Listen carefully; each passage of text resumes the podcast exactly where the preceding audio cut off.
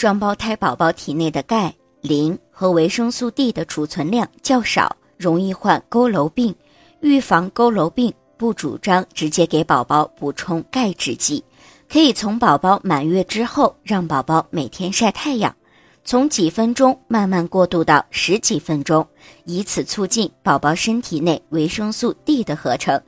这样加上母乳和配方奶粉中的钙质，宝宝对钙的需求一般都可以满足。双胞胎宝宝的食量、消化能力相对于单胞胎来说更小更弱，妈妈在喂养宝宝的时候，喂食的次数和量需要进行调整，让宝宝少食多餐。添加辅食的时候更要注意。如果您在备孕、怀孕到分娩的过程中遇到任何问题，欢迎通过十月呵护微信公众账号告诉我们，这里会有三甲医院妇产科医生为您解答。十月呵护，期待与您下期见面。